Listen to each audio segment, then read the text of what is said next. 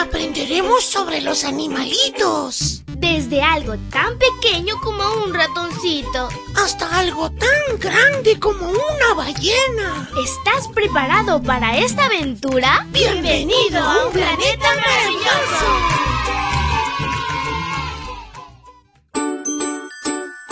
Hola, hola, amiguito y amiguita, que tengas un miércoles súper genial. Te saluda tu amiga Linda.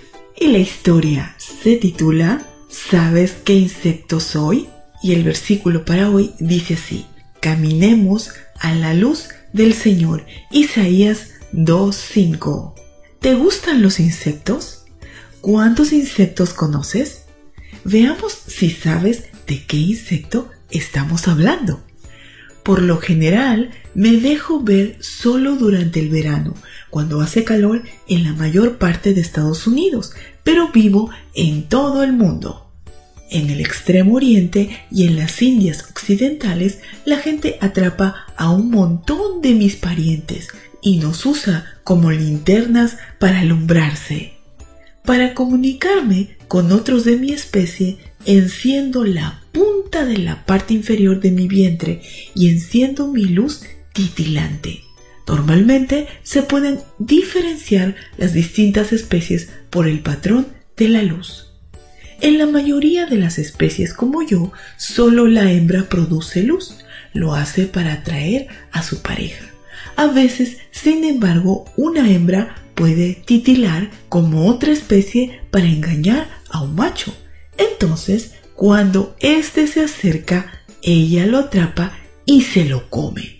A muchos niños les gusta atraparme en frascos en las cálidas tardes de verano para ver cómo me ilumino. ¿Sabes la respuesta? Probablemente ya habrás adivinado que soy una luciérnaga. Mi luz puede verse claramente en las oscuras noches del verano. La forma en que vives tu vida puede ser como una luz en este mundo de oscuridad.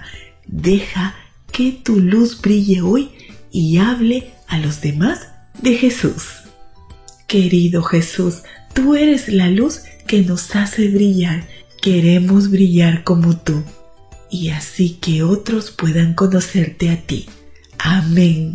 Abrazo tototes de oso y nos vemos mañana para escuchar otra linda historia. Hasta luego.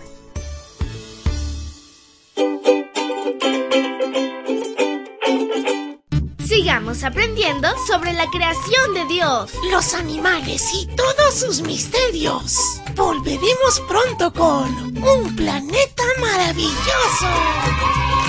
Esta fue una presentación de Canaan Seven Day Adventist Church y DR Ministries.